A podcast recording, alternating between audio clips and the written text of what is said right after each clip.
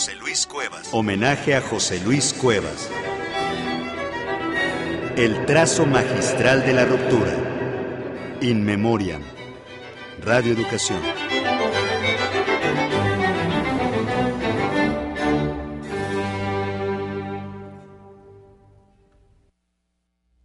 Nací un día de febrero. Fue en 1934.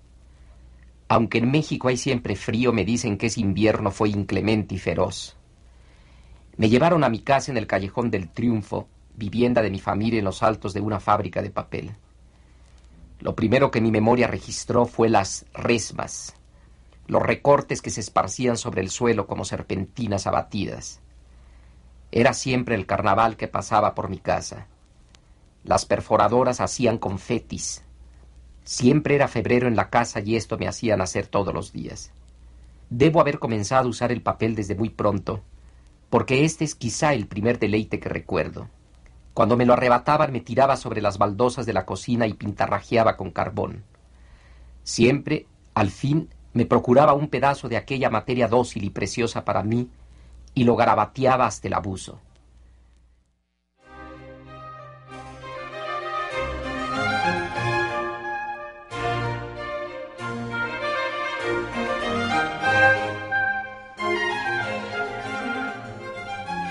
En una de sus colaboraciones para el periódico La Jornada, Elena Poniatowska escribió una conversación que sostuvo con José Luis Cuevas.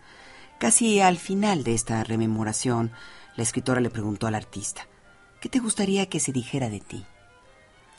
Soy muy buena gente, aunque puede resultar un tanto absurdo el hecho de que alguien que ha sido bueno con muchos, al mismo tiempo sea gente muy odiada.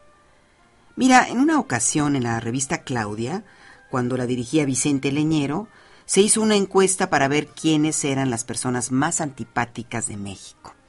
Y recuerdo que el primer lugar lo sacó María Félix. El segundo Jorge Saldaña, que hacía televisión. Y el tercero yo. Y me hablaron de Claudia para preguntarme qué sentía de estar entre los tres más odiosos de México. Y respondí, haré un esfuerzo para estar en el primer lugar. Hice el esfuerzo, pero ya no hubo una segunda encuesta. Tal era la personalidad de José Luis Cuevas, el pintor, dibujante, escritor, grabador, escultor e ilustrador mexicano. Pero sobre todo, una de las figuras más complejas de la cultura mexicana de la segunda mitad del siglo XX. No solo por sus actitudes personales, muchas de las cuales se han convertido en leyenda, sino por la manera en que logró insertarse en el arte mexicano y en el universal. Un artista que se definía por la rebeldía y por la polémica, que lo acompañó hasta el último de sus días. Enfrentó con sus hijas Jimena, Mariana y María José. Desde hace varios años, estas se enteraron por Twitter de su muerte y por lo menos hasta la inauguración de la muestra José Luis Cuevas y su colección 25 años, celebrada el pasado jueves, seguían sin saber las razones de su fallecimiento, ocurrido la tarde del lunes 3 de julio.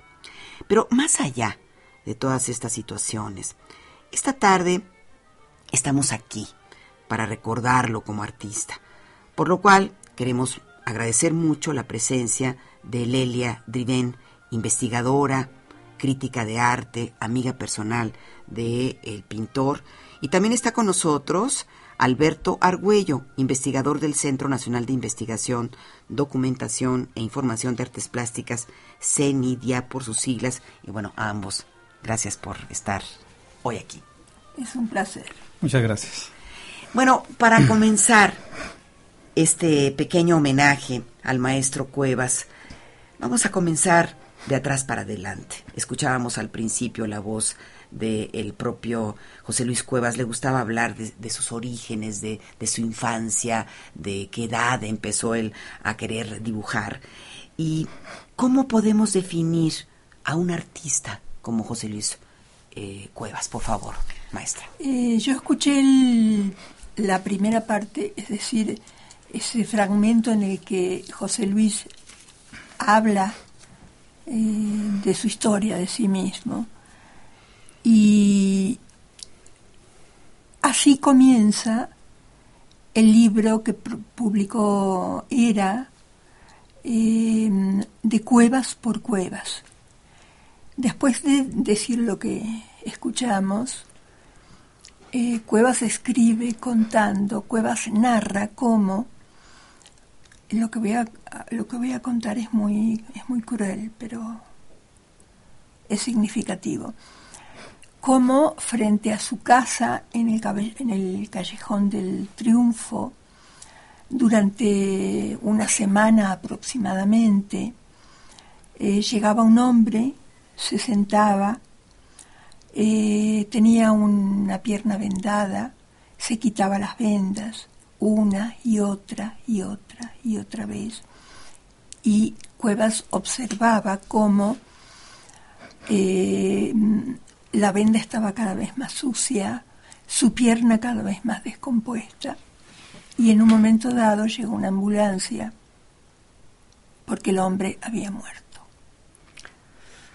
Bueno, pues sí vale la reflexión en este caso, porque hablar, y él habla mucho de todos estos fantasmas, obsesiones, heridas, personajes, las prostitutas que rondaban por su casa, que él se quedaba obsesionado y que desde muy niño empezó a, dibujarlas, ¿verdad? Pues todo este, todos estos fantasmas, todos estos eh, personajes, heridas que quizá también él vio desde muy pequeño, eh, la falta de aceptación también de su padre, que nunca quiso que se dedicara a la pintura y que nunca lo felicitó por un homenaje o un triunfo y ya siendo famoso en París, en otros lugares. Pero sí lo acompañaron y, y sí tienen que ver mucho en, en, sus dibujos, ¿no es así? O sea, estas caras tristes, desoladas. Eh, ¿Qué nos puedes decir, este José Luis, sobre, sobre José Luis Cuevas, por favor? Sí, desde luego. Él, eh, él era, por lo que yo he leído y escuchado de él, en las entrevistas que le han hecho, era, podemos decir que era un artista de una amplia, de una gran sinceridad. Es decir, el artista y su circunstancia, el artista y su medio social, el artista y su ciudad. Podemos decir que era un artista de la Ciudad de México. En alguna ocasión él eh, incluso se, se reía un poco de, de que le hacen broma de que quizás él había inventado el callejón del triunfo, que a la, larga resultaría premonitorio ¿no? de, su, de su triunfo. Sin embargo, los recuerdos eh, que él tiene, como menciona Lelia, eh, haber vivido en el centro, para cualquier niño era traumático. Yo también me acuerdo cuando iba al centro, era un trauma, ¿no? Es decir, veía unos mendigos, eh, invidentes, bueno, lo sigue uno viendo, ¿no? Lo sigue uno viendo, personas este, sin piernas, sin brazos. Entonces, bueno, es, eh, yo por eso digo que es una, una, gran sinceridad. Es decir, él cuando también en esta primera etapa, que podemos decir que su pintura en blanco y negro, él decía, bueno, el color del, del, del, de México es gris, gris de la acera, gris del asfalto, la, la contaminación, el smog, ¿no? Y sin embargo, como mencionas, las, los personajes siempre son tristes, dramáticos, sean hombres o mujeres, y bueno, pues es el tema de la, de la miseria que refleja el centro siempre. Actualmente camina, una, camina uno unas cuadras lejos de los reflectores del, del zócalo y hay eh, la miseria humana que nos caracteriza, ¿no? Es decir, son decía en algún momento el no les hizo justicia la revolución y aún no les hace justicia, ¿no? Bueno, él mismo decía que él era como un Raskolnikov, ¿no? Eh, un poco volviendo a, ese personaje, ¿no? De crimen y castigo de, de Dostoyevsky, viendo las miserias del mundo y de alguna manera diciendo, bueno, ¿por qué no se hace justicia de alguna manera, ¿no? Que él era como un Raskolnikov. Eh, a riesgo de ser, perdón, a riesgo de ser, este, de hacer una especie de psicologismo, yo diría que eh, el asilo para indigentes que estaba en la esquina del Callejón del Triunfo, o sea, a pocos pasos de su casa, también fue una suerte de, eh, ¿cómo diríamos?, trágico panorama del que habla eh, el Alberto. Alberto, del que habla Alberto, y, y, del que habla Cuevas en su cuevario. Ahora, eh, yo quisiera adelantar algo porque mm, creo que es uno de los grandes eh, logros de Cuevas. Cuevas trabajó la grafía picasiana para conformar esos monstruos, porque eran monstruos los que él trabajaba, de una manera impresionante. En el comedor de su casa, Cuevas tenía, de su casa de San Ángel, la que compartía con, con Berta, tenía una serie de 10 o 12 grabados de Picasso donde se ve la grafía. Que alguien pueda tomar la obra de un grande como Picasso y reformularla con su propio estilo, bueno, estamos hablando de alguien grande, alguien que mereció que en 1967, nada menos que el New York Times, lo considerara uno de los más grandes dibujantes del mundo. Ese fue Cuevas. Y bueno, de alguna manera, pues él no tiene una carrera como de como pintor que saliera de una academia. En realidad se dice que fue más bien como autodidacta. Cuando quiso entrar muy pequeño pues no tenía la edad 10 años y eh, pues fue a algunas clases. Pero en realidad ese e, e, ese arte pues ya era algo esa facilidad y esa esa manera de dibujarlo fue haciendo casi como de una manera autodidacta no eh, eh, él, él hay una leyenda sobre el artista en donde una de las historias que solía contar es que hizo sus primeros dibujos pues muy pequeño, incluso en la biografía publicada en la página electrónica del museo se escribe, se autorretrata como niño obrero para el concurso de dibujo infantil promovido por la Secretaría de Educación Pública y ganó el primer lugar. A partir de entonces le llamaban el güerito pintor. O sea que pues sí, eh, los, los, los mismos maestros veían esa gran facilidad y ese arte que tenía, ¿no? Es que fue un niño precoz, fue un pintor precoz.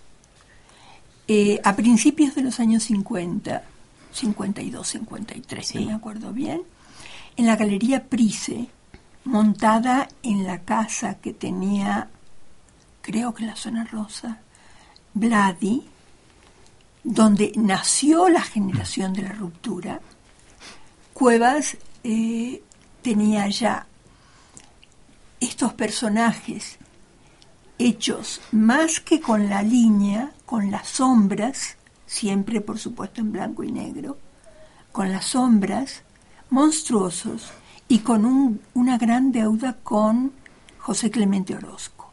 Él reconocía abiertamente la influencia primera de Orozco.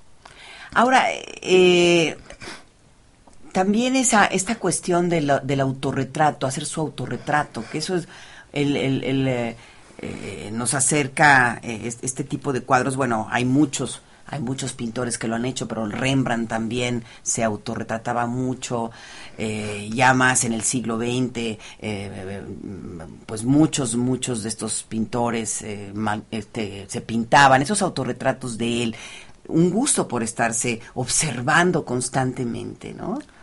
Sí, em, en una entrevista que le hicieron que, que vi, eh, él dice que en, los libros que tenía su padre había un libro sobre Rembrandt y en la portada había un autorretrato de Rembrandt a pluma, o sea, es gráfica otra vez, como menciona la maestra. ¿no?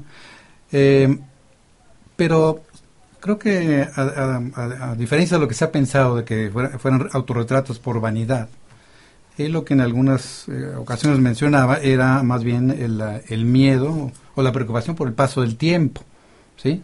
Que si te sale una mancha en la mano, que si hay una nueva arruga, que si canas, ¿sí? Entonces es un proceso de, de revelar la conciencia sobre el paso del tiempo en el cuerpo y de dos, eh, por dos vías. Una era el autorretrato constante y otro era una fotografía diaria que también se tomaba, ¿no? Eh, el autorretrato, pues, es, podría considerarse como, pues también está relacionado con el tipo de obra que él hacía, ¿no?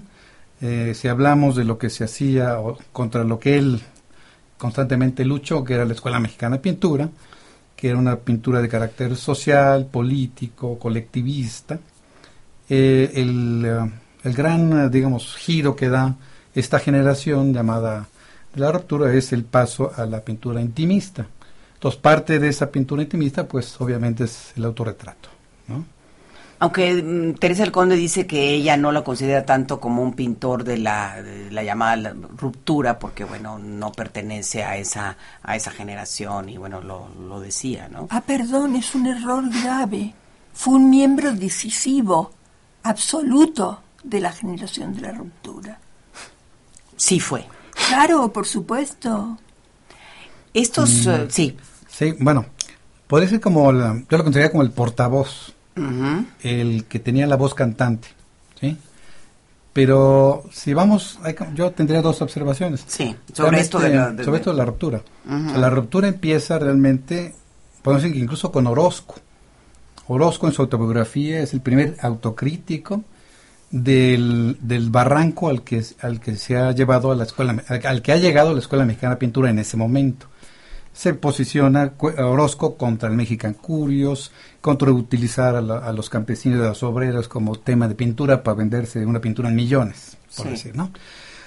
Pero realmente cuando empieza a, hablar, a hablarse ya de una corriente más fuerte, entrarían Tamayo y Juan Soriano y Carlos Mérida, por ejemplo, que serían Ellos, ellos son los los precursores. precursores, los primeros que hacen este cuestionamiento, ¿no? El, digamos, Felgueres y Cuevas, incluso ellos mismos en una mesa redonda que yo asistí en la, la Ibero, que estaban con, con Raquel Tibol, ellos decían, disentían, ellos decían, nosotros no somos la ruptura, somos la apertura. La. Sí.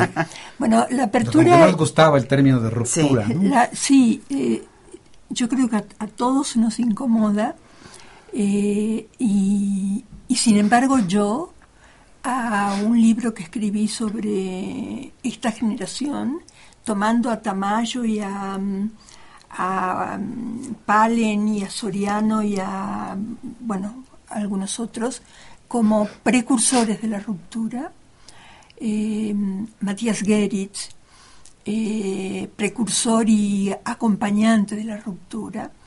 En ese libro yo, yo hablo, yo digo que eh, en este momento tan decisivo de la, de, de la modernidad, que fue el siglo XX, con sus vanguardias, el muralismo es la primera vanguardia es sin duda la primera vanguardia en todo Latinoamérica, con sus diferencias muy grandes re- respecto a mm, las vanguardias europeas, pero es la primera vanguardia en México. ¿Y cómo podríamos definir el dibujo? Porque, pues más bien como su- sus dibujos somos los- lo, lo que conocemos más, después ya como que después eh, conocemos la escultura, pero el dibujo fundamentalmente de Cuevas que para sigue teniendo para muchos eh, dicen que son unos monigotes feos horribles que no les gustan o sea pues eh, siguiendo como si como si como si tuviéramos que juzgarlo de una estética así la estética eh, casi apolínea, pues no, obviamente no son hermosos, no se puede decir, ay, qué hermosos dibujos. Francis Bacon, sus autorretratos tampoco son hermosos, ¿no? Son terribles a veces, ¿no? Entonces, no sé, no, no, no iba a dar gusto por ese lado, maestra, ¿no? Mm, Pero claro que sí. Eh, retoman, yo quiero retomar la palabra de, de Ruptura, ¿no? apertura. De apertura, ruptura. No, pero no solo de Alberto. Alberto, sí. Ah. Sí. Porque él habla de que ya hay una ruptura importante en Orozco. Claro que la hay, pero es individual en medio de todo un movimiento que cuando se prolonga y se fosiliza empieza a decaer, que es la Escuela Mexicana de Pintura. Pero además, eh, el que acuñó la, la- el término apertura, que sin duda sería mucho más feliz, fue Vicente Rojo. Ajá. Sí, fue Vicente Bueno, Rojo. pero ¿cuál era la relación que él tenía con, con los artistas de su generación? Tenía una relación absoluta, tenía una relación muy, muy, muy, muy cercana con todos ellos. A mí en una entrevista en Reforma me, me recuerdan cuando Cuevas, en uno de esos momentos poco felices en él, de tanto narcisismo, eh, dice, la ruptura soy yo. Entonces yo contesto, eh, la ruptura fue un colectivo. Todos fueron muy protagónicos. Bueno, él fue muy en especial muy protagónico. Sí. Digamos que él llevaba la, la voz cantante. Sí. Cuando él en 1951 eh, escribe sobre, a- dirigiéndose a Siqueiros, atacando a, a- a- a Siqueiros. Cuando dice rompamos la cortina de nopal, pues está abriendo la batalla. Él es el, el vocero del grupo, pero todo el grupo estaba con- compactado en eso. Y ya tenemos, eh, vamos a, a- a- a tener, eh, pues, opiniones, testimonios acerca de la obra de José Luis Cuevas. Eh, Demián Flores es uno de los creadores mexicanos más reconocidos en la actualidad y nos va a ofrecer un testimonio acerca de la obra de José Luis Cuevas.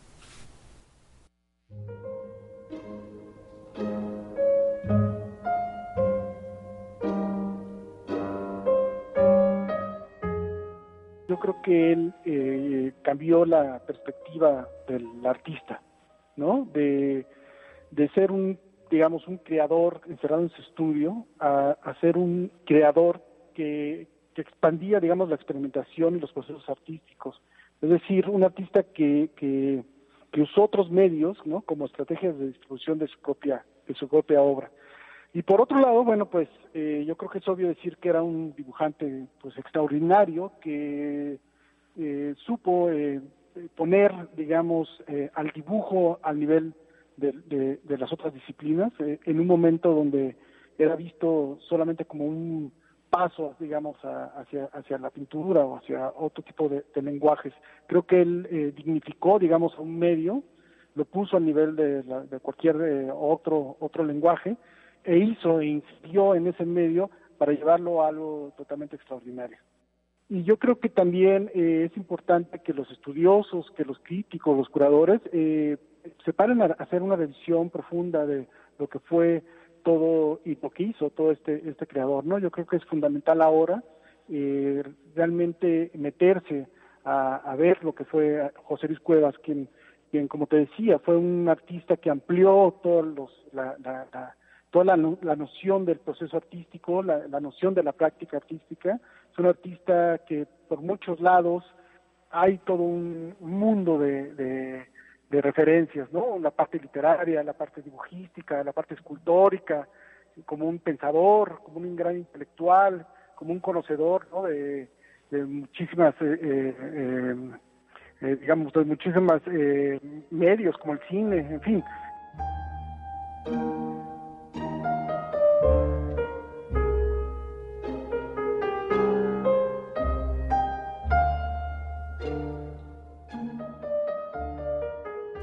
Lelia, Alberto, ¿dónde creen ustedes que José Luis Cuevas se ha sentido como más a gusto en cuanto a la creación en, la, en, en el dibujo, la pintura, el grabado, la escultura?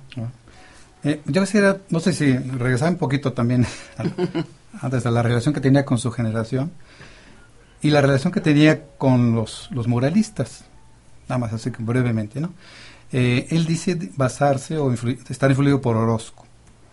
Y eh, con Siqueiros decíamos que tuvo una confrontación directa, pero Siqueiros después lo invita a tomar un café, tomar un café, platican, sí. y dice Cuevas fue el único de los tres grandes que no me criticó. Y por su lado Rivera, eh, sí hubo más diferencias. Sin embargo, en una ocasión, en una, en una entrevista que le hacen para Novedades, en 1957, Rivera como que reconoce el decaimiento de la Escuela Mexicana de Pintura y dice que ahora la generación que hay que seguir es la que encabeza Soriano. En este caso era mayor, yo supongo que, que Cuevas, ¿no? Entonces hay una relación ahí de mm, amor-odio, porque también Felgueres dice que admiraba muchísimo a Orozco, a Sequeiros, a Rivera. Eh, mismo Cuevas dice que cuando vio los murales de, de Rivera en Cuernavaca dijo quiero ser pintor, ¿no? Entonces una relación ahí de amor-odio. Y por otro lado creo que estilísticamente, vamos al, al punto, yo calificaría a, a- a Cuevas como un pintor expresionista neofigurativo y podemos decir desde ese punto de vista que en ese aspecto no hay ruptura ni con Dorosco ni con Siqueiros. O sea, ellos son también pintores expresionistas. Sí, pero más pintor, más dibujante. Más dibujante, sí. Más dibujante, sin duda más dibujante. Inclusive después ya metió el color, no metía el color y después ¿qué, nos puede decir? Eh, yo quiero contar una anécdota y voy a ser este chismosa con esto. Alguna vez me dijo, en realidad lo que yo hago es colorear mis dibujos. Hago el dibujo y coloreo encima. Él tenía eh, una obsesión por ser solo un dibujante. Él quería a toda costa ser pintor. Y lo logró de esa manera y no son sus mejores obras esos. Cuando metió el color. No, de ninguna manera. Y por influencia también. O sea, un... Bueno. Ajá. Sí, desde luego siempre se le dice que es pintor, pero básicamente es dibujante. Es dibujante. El dibujo nos lleva a la gráfica, o sea, como que son dobles espejos que se remiten unos al otro. Pero sí, desde luego, es, los, los, dibujos que tiene son dibujos coloreados. Ahora vamos, en cuanto al dibujo, el dibujo es la parte más experimental y más eh, conectada, digamos, con la mente en cuanto a la realización de una, de una creación. La gran novedad de, de, de Cuevas, a diferencia de, la Escuela Mexicana de Pintura, es que supo explotar la potencialidad del dibujo como un medio creativo. Es decir, la Escuela Mexicana de Pintura y todo su rigor por representar la realidad, sea esta social o natural, obligaba o, inducía a los artistas a ser realistas. ¿sí? En cambio, eh, Cuevas sabe, sabe realmente explotar, como decía la maestra Lila, eh, la mancha distendida, la línea, la línea activa, la, eh, los claroscuros con la línea, es decir, una línea muy tenue junto a una línea muy gruesa y ancha, que caracteriza muchos de los dibujos de, José Luis, le da esa riqueza de, de, ser el motor de la creatividad en las obras de Cuevas. Es decir, eh, crea figuras, crea formas, crea, creó básicamente un mundo propio que es algo inconfundible y es algo que es eh, digno de destacar como creación máxima de, de las creaciones máximas de Cuevas. Bueno, eh, él, él, se quejaba, yo recuerdo que luego él se quejaba un poco de que él eh, no era reconocido en su país, que más bien el reconocimiento vino desde afuera. Él estuvo ausente mucho tiempo de México y, y cuando empezó a tener este reconocimiento en Europa, en, en, el ámbito internacional, maestro? Bueno, eh, en el año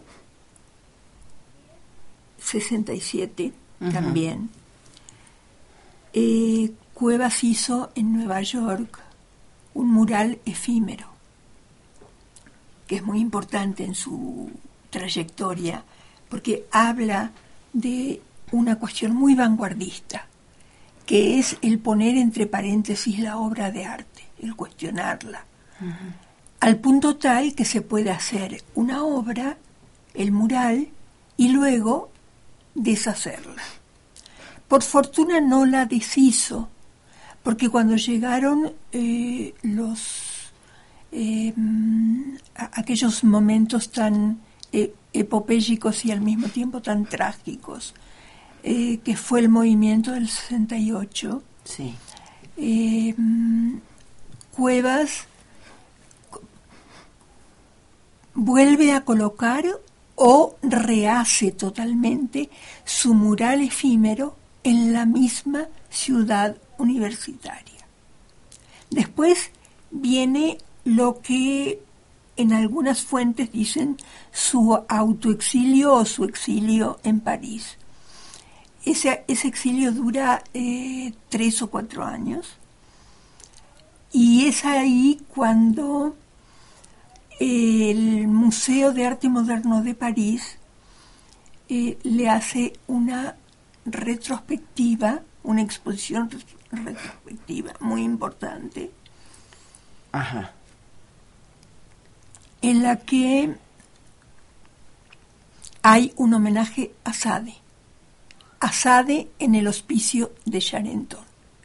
Y a propósito de esto y de su afición por los locos, los em, este, los marginados, etcétera, etcétera, que es un, que, que, que, es, que es un tema, digamos así, en donde él se encuentra no solamente con el expresionismo, sino también con el romanticismo.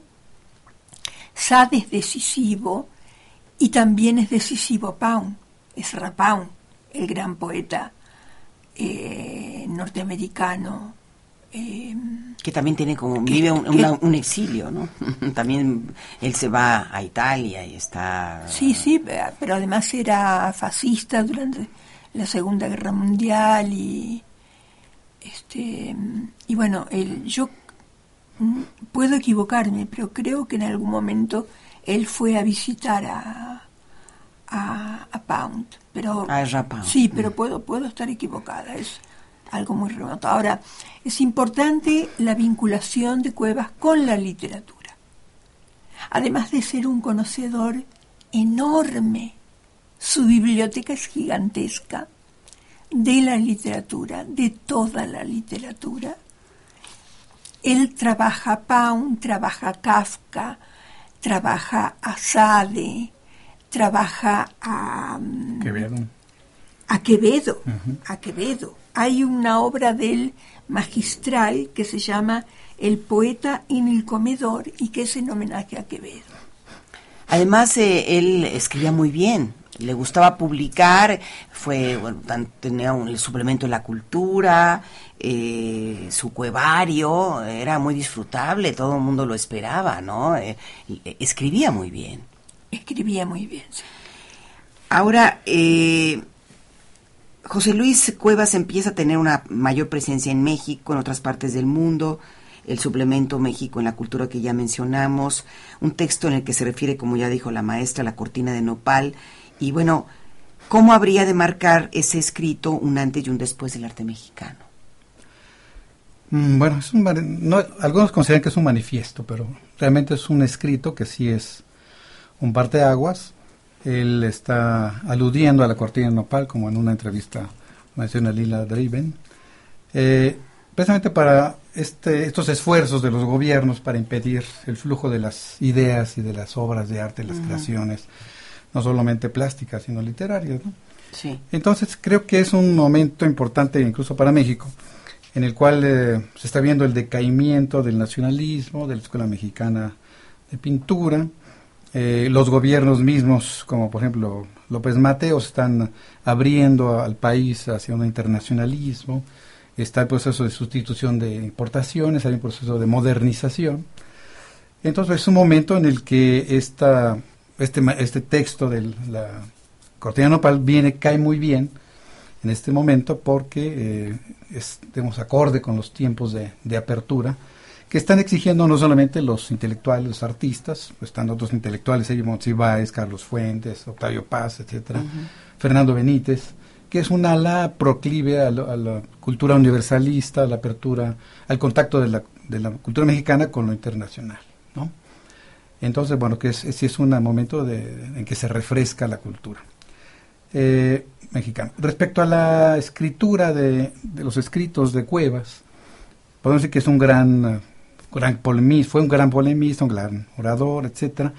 Pero no sé si recuerdan también el, polémico asunto que hubo el año pasado con el descubrimiento de unos archivos de José Gómez Sicre, donde se puso en cuestión de qué tanto escribía sino que más bien que era el, escritor fantasma Gómez Sicre de todos los artículos que escribió Cuevas de 1950, entre 55 y 66, que fue todo un escándalo el año pasado. No sé si, recuerdan este pasaje. No. ¿No? o sea, como de que, de que no era realmente el que los escribía. Sí, cuando muere José Gómez. Con... No, que era que el que realmente escribía, se los pasaba a José Gómez Sicre que era director de artes plásticas de, la OEA. ¿Lelia, sabías de esto? no. Y bueno, el año pasado fue que murió. había un coleccionista que tenía los documentos de Gómez Sicre y cuando muere salen a luz estos escritos porque entonces se usaba, se usaba papel, se escribe en papel, se grafía sobre papel, se pone el papel calca negro y se hacía una hojita de copia. Entonces todos todas las copias los, las tiene, está en el archivo de José Gómez Sicre. Todas. Bueno. Pero nada más había incluso la anécdota que Cuevas le mandaba las hojas firmadas para que él escribiera, ¿no? Vaya. Yo no lo sabía. Bueno, Esto, bueno, la- digamos el rigor de los los descubrimientos de los archivos de los investigadores, ¿no? Sí. bueno, pues eh, Ahora- habría que, que acercarse a eso. Ahora, yo tengo una según. Es decir, yo lo conocí, yo lo entrevisté y Ajá. es cuate, una persona muy lúcida, muy Sí. con capac- facilidad de palabra, eh, polémico, que eh, no creo que haya tenido dificultad para abordar ningún tema. Desde luego también una salvedad, podríamos decir.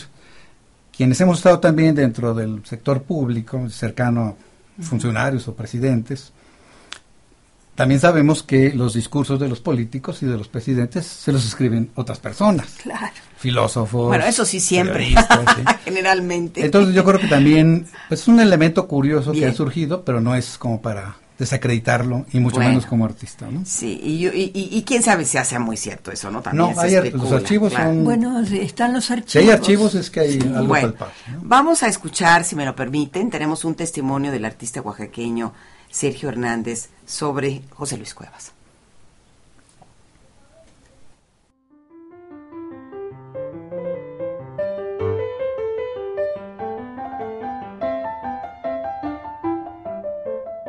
Él fue uno de los artistas que eh, durante mi escuela que yo fui estudiante tuvo mucha importancia y influyó mucho en mi generación. Lo admirábamos mucho por su polémica forma de ser, pero también un gran dibujante y creo que su legado en el dibujo y en el tema que tocaba sobre los mercados, las prostitutas, algo muy mexicano, quedó muy impregnado en nuestra cultura mexicana. Y su legado es el museo que dejó y su colección que seguramente estará intacta ya en la Ciudad de México, en la calle de Academia. Creo que eh, fue uno de los artistas que reflejó con mayor fideli- fidelidad nuestro pueblo, nuestros eh, mercados, las carnicerías, las imágenes de una sociedad en la que, eh, digamos, es una cultura de diversidad que quedó muy reflejada en, sus dibujos y creo que es importante este ver su obra a través de los escritos que hicieron Carlos Fuentes, Monsiváis, Octavio Paz sobre su legado artístico que lo y, y Teresa del Conde quien hizo muchos textos sobre su obra tanto nacional internacional en sus exposiciones que hizo pero sí creo que el reflejo que dio a un país en el tiempo que él vivió, que fueron dos momentos, digamos, sociales en el sentido el desarrollo de la zona rosa con una eh, clase media creciendo y una sociedad humilde que vivía en los arrabales cerca de la Academia de San Carlos, en los callejones, que fue muy ávido de reflejar nuestra vida social.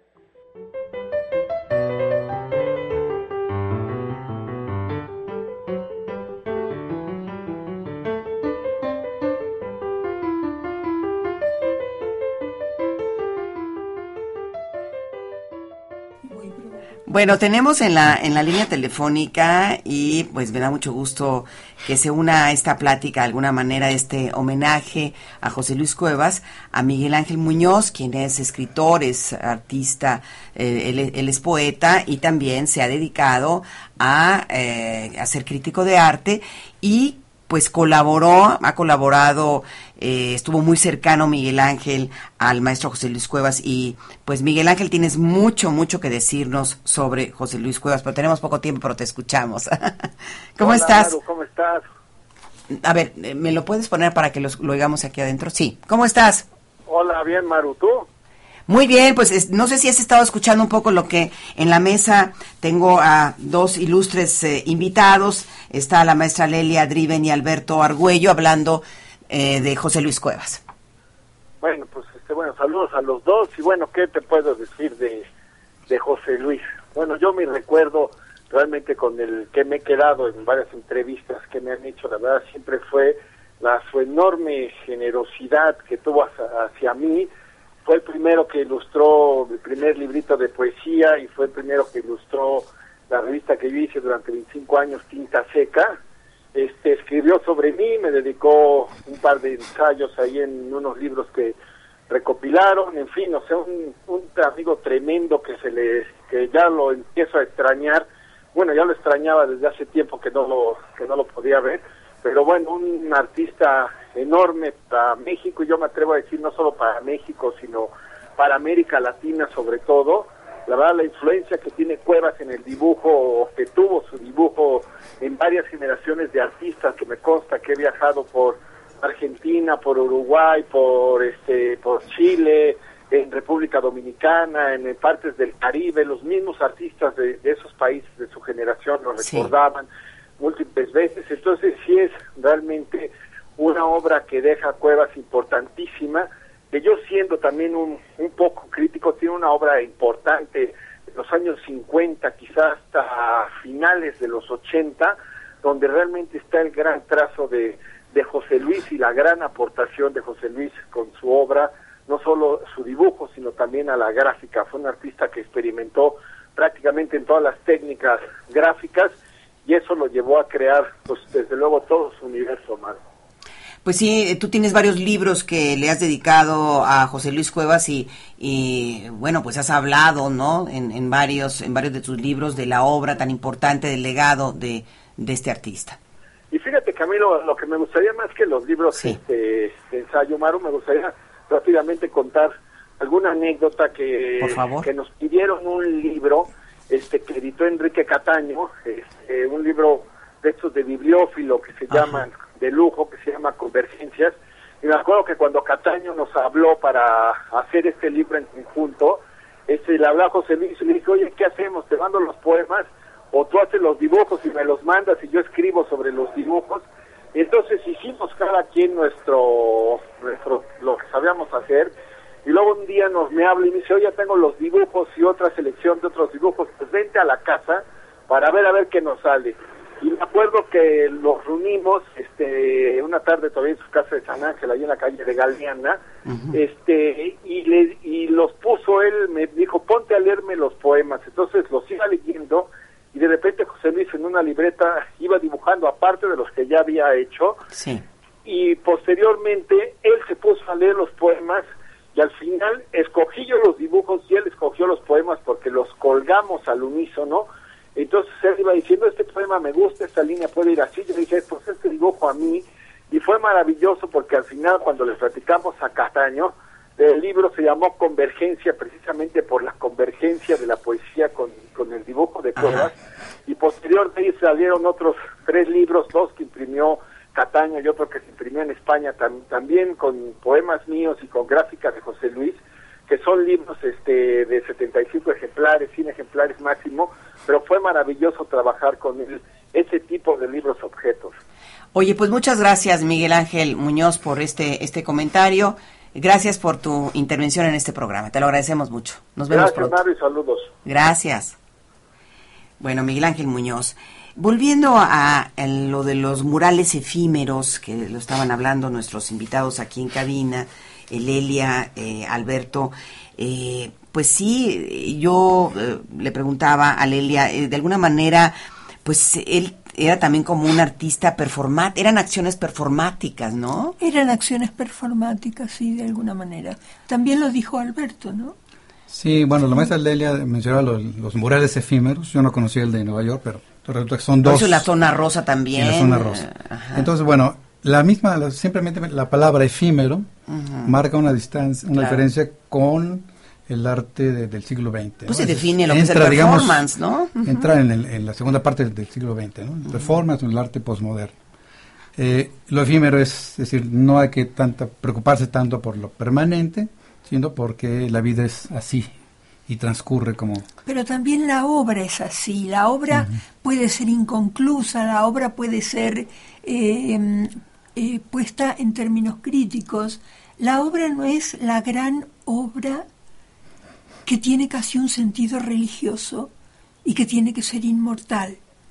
Todo eso se plantearon las vanguardias del, del siglo XX. Y, ¿Sí? es, y también mencionábamos lo de la de alguna también hizo algunas instalaciones donde en frasquitos puso semen propio y junto a una libreta donde solicitaba que las mujeres que quisieran tener relaciones sexuales con él se anotaran. Entonces, bueno, es esta, invitar al público a intervenir en la obra, esta relación entre este juego entre espectador y obra es también muy vanguardista. ¿no? Un juego muy provocador. Bueno, él era muy provocador, ¿no? Ah, totalmente. Ahora, eh, este aspecto que también le contaba a lo que estábamos leyendo al principio de esta entrevista que le hizo Poniatowska y que decía que, bueno, no, que ojalá él fuera el primer lugar de los más odiados. ¿Por qué esta polémica? Él era muy polémico, pero eh, ¿por qué muchos no lo querían? ¿Qué, qué molestaba? ¿Qué, ¿Qué, era lo que, lo que molestaba? Su excesivo egocentrismo. ¿Su, megalomanía? Su megalomanía. Pero al mismo tiempo, esto es muy importante, él ha creado dos ficciones paralelas. Una es la obra, la otra es ese personaje que ha hecho con su propia con su, con, su propio con su propia persona, con su propio ser. Él, se ha inventado un personaje llamado José Luis Cuevas y al mismo tiempo ha realizado estas obras grandiosas, como bien dijo mm, Miguel Ángel Muñoz, eh, lo mejor de su obra llega casi hasta los 80. Eh, y bueno, y, eso es lo que queda fuera del personaje, pero fueron dos ficciones paralelas. Eh, yo también coincido con la maestra en el sentido que manejó a la luz pública un personaje, así como lo hizo también Salvador Dalí, Andy Warhol. Es un personaje mediático que en este caso, bueno, por el, el egocentrismo que manifestaba, sí causaba mucha irritación en mucha gente, ¿no? Sin embargo, em, en una entrevista que escuché también él decía, un poco esta, esta cuestión del reconocimiento, que también a riesgo de ser un poco de psicologismo, él tenía carencia de, de reconocimiento, porque decía que su padre nunca lo reconoció. Entonces decía, bueno, yo eh, a los 25 años yo era reconocido en París, en Nueva York, no sé, pero llegaba a mi casa y abrí la revista Life, donde, perdón, donde habían hecho una entrevista, donde elogiaban mi obra, y mi papá ni la cerró ni la vio. no, sí, que la puso en la mesa y que le dijo, mira, me hicieron una entrevista en el Live, y su papá lo único que le contestó, ah, sí, yo conozco la revista Life, todo lo que le dijo, ¿no? Entonces lo que él mismo dice es, bueno, esta falta de reconocimiento me empujaba a tener una esta actitud agresiva. Oye, pero eso es como de psicoanálisis, porque también este eh, él decía, no decía nada más de su padre, decía que México no lo reconocía. Bueno, eso es llevar al extremo, ¿no? Digamos. Porque de que tuvo coleccionistas y compradores y gente que lo admiraba. Y que México no le había hecho un homenaje como se merecía, lo llegó a decir. Yo creo que sí, en vida también. Lo, llegó, tuvo a tener Premio Nacional de Ciencias y Artes, ¿no? Ahora, respecto a la obra, yo creo que yo no coincido. Yo creo que Después de los ochentas, creo que también tiene obra magnífica. Es decir, la incursión de Cuevas en la escultura pero para mí es no solamente una manera ilustrativa de cómo un artista que ya tiene una, un prestigio se puede reinventar. a los cincuenta y tantos años tenía, se reinventa y crea para mi gusto una espléndida colección de, de obras escultóricas que también tiene un sello característico Cuevas también otra vez, ¿no? Pero a diferencia de otros artistas, voy a hablar, voy a mencionar por ejemplo de Gilberto Aceves Navarro, que pasa del dibujo o de la pintura a la escultura, sin gracia, porque hace esculturas como para, de papel para verse nada más de un lado, Cuevas logra esta maravillosa, o más bien esta, este rigor que, necesita la escultura, que es verse por 360 grados. Yo creo que la obra del, del siglo XXI de Cuevas también, para mí, pues, también es muy importante. La giganta. Desde luego, es, protagónica, ¿no? Digamos, muchas veces se dice que algunos artistas pasan la historia por una o dos obras, etc. La giganta se ha convertido en emblemática, aunque tiene los animales impuros, es una colección de esculturas espléndida. Y desde luego creo que, voy a decir algo que a lo mejor es, es feo, pero ahora que se ha apagado el personaje Cuevas, es el momento de mirar con detenimiento la riqueza de su obra, dibujística y gráfica. Es el momento, porque hay mucho que como por lo mismo, como la gente lo odia, lo rechaza, rechazan al personaje y no ven la obra. Bueno, Raquel Tibol, que es una crítica muy importante en México, tampoco no tenía una muy buena relación, había una relación rijosa con él, después ya se se reconciliaron o se volvieron a ver, pero sí, ¿no, Lelia? O sea, no lo quería mucho. Bueno, pues este yo recuerdo que eh, aquello que hacían los miembros de la de mal llamada generación de la ruptura. Sí. Pese a que, insisto, este es mi libro, pero porque así quedó, así pasó la historia. Eh, Raquel tenía problemas con esa generación. No nada más con Cuevas. con no, toda esa generación, porque Raquel estaba comprometida con la Escuela Mexicana de Pintura.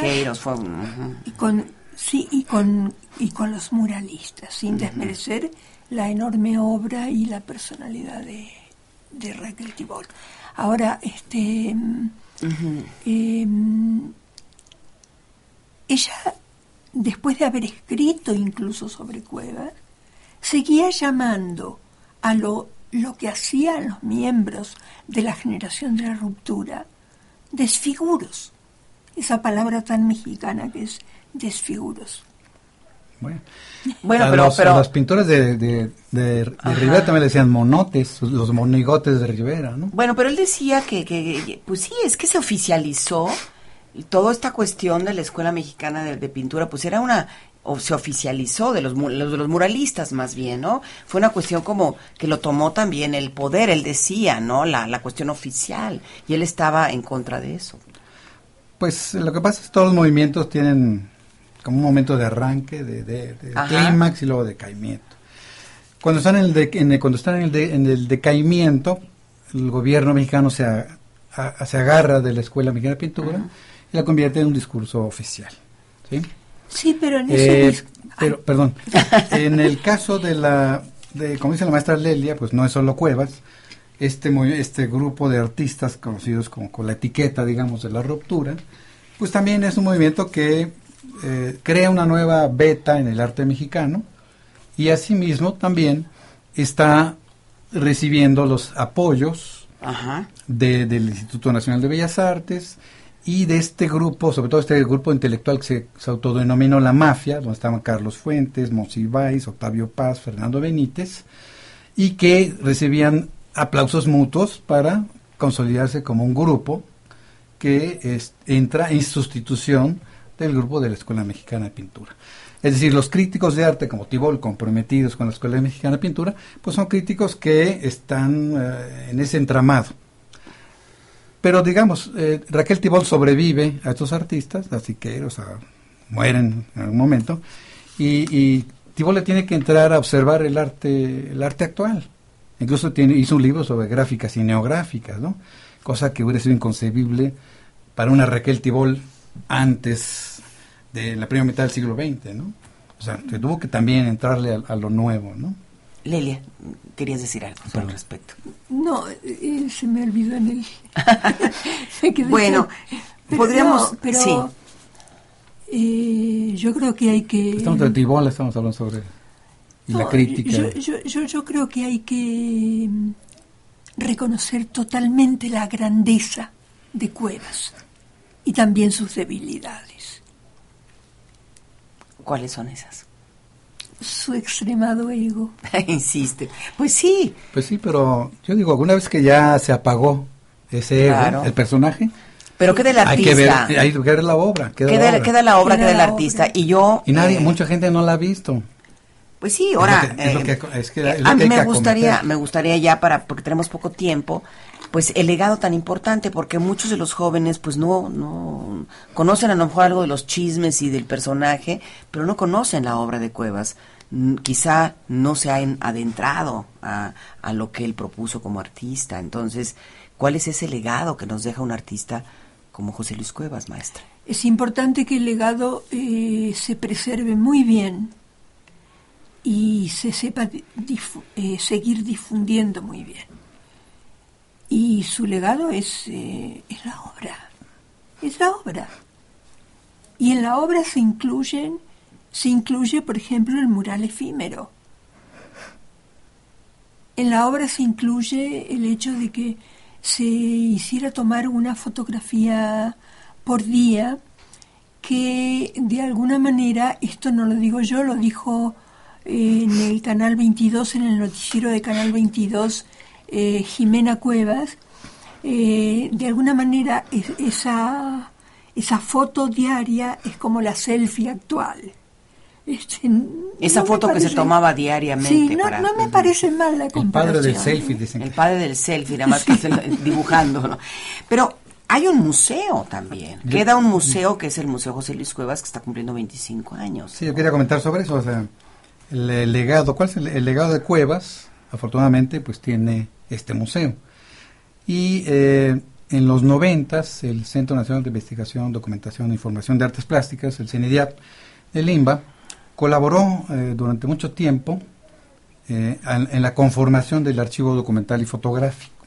Entonces tenemos yo creo que tres, dos, digo, dos cosas muy importantes, tenemos tres, digamos, del museo, la obra y el archivo documental, que en este caso fue trabajado por una investigadora nuestra, Beatriz Sánchez Zurita, y bueno, todo esto es fuente de información para cualquier artista que quiera, o porque un investigador, digamos, que quiera imbuirse en esta, esta, este legado de, de José Luis Cuevas, ¿no? Lo que sí creo que coincido con, estábamos comentando muy al principio, con Lelia y contigo, es el um, es de interés público el museo, es de interés público la colección documental, el archivo documental, y pues creo que coincidimos todos en que sería un, un crimen para la cultura mexicana que quedara secuestrado, digamos, en manos de un manejo privado muy discrecional. Porque Lima también, el gobierno también ayudó a la conformación del museo, aparte de los esfuerzos de Berta. Este, este, el, ex convento de Santa Inés, pues fue expropiado, exprofeso para el museo, y creo que hay intereses suficientes para la cultura mexicana, para que no quede en pues manos privadas que lo que lo acaparen y lo escondan. Sí, Lelia, más allá de cuánto tiempo, que el esfuerzo de, de, de, que se llegara, de que, de que se llegara a tener este museo, todo lo que, lo que tuvieron que pasar, años. Berta tuvo mucho que ver, Berta eh, Cueva, su primera esposa, hizo un esfuerzo donde también el gobierno, los mexicanos tenemos derecho a tener para el público en general este museo y la obra de un artista que no debe ser secuestrado. La obra no puede ser secuestrada. Sí, pero es, es importante recalcar lo que, lo que estamos diciendo los tres. Es decir, el, cuando se creó el museo, sí la decisión de tanto de Berta como de José Luis fue que todo el patrimonio del museo se legara a la nación mexicana. Pues espero que eso no se olvide, ¿no? Claro. Por manos particulares, ¿no? Pues fue algo que le pasó a Tamayo también. Bueno, lamentablemente, pues ya se nos acabó el tiempo.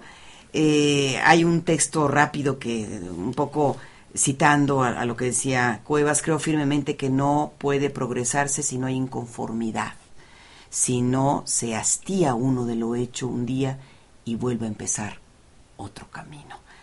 Escribió en un famoso texto, como podríamos tomarlo como manera de epitafio, José Luis Cuevas. Pues muchas gracias, un gusto y pues falta tiempo para hablar además de un personaje como José Luis Cuevas tan eh, polémico y como artista, ¿no? Y por lo cual, pues agradecemos mucho, queremos agradecer a Lelia Driven, investigadora, crítica de arte, y Alberto Argüello, investigador del Centro Nacional de Investigación, Documentación e Información de Artes Plásticas en IDIAP, pues que nos hayan acompañado en este programa, en este pequeño homenaje eh, que se le rinde a este enfant terrible, como muchos le llamaban, de, eh, de, de, los artistas mexicanos, de la cultura mexicana. Muchas gracias por... Al contrario, muchas gracias. Y gracias también a nuestros amigos, gracias por su atención. Es un programa especial del Departamento Cultural de Radio Educación. Y bueno, pues nos despedimos de ustedes, Ramiro Romero los controles técnicos, en el guion Jesús Alejo Santiago, en la realización y musicalización Wendy Ábalos, en la asistencia Marielda Flores, la operación técnica en estudio de Alejandro Ramírez y Raúl Núñez, la despeña al frente de la coordinación general y su servidora María Eugenia Pulido. Muchas gracias.